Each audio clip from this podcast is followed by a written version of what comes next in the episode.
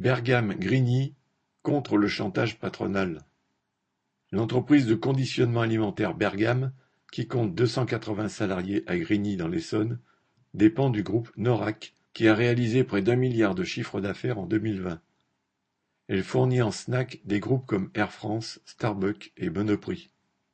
En janvier 2021, suite à la crise sanitaire, la direction de l'usine a imposé par la menace aux salariés de signer un accord de performance collective, APC, qui sabre les salaires jusqu'à 500 euros par mois, tout en augmentant drastiquement le temps de travail de 35 à 42 heures par mois.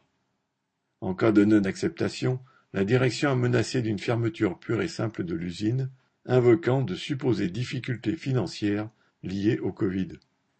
Mais voilà que le 13 septembre dernier, au retour des congés, une large majorité de salariés ont décidé de se mettre en grève pour dénoncer cet accord.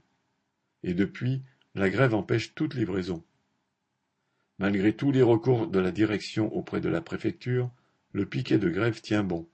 Le groupe Norac, qui a fait des bénéfices grâce à la crise sanitaire, a largement les moyens de maintenir l'emploi et même d'augmenter les salaires.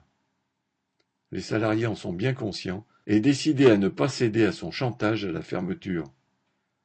Correspondant Hello.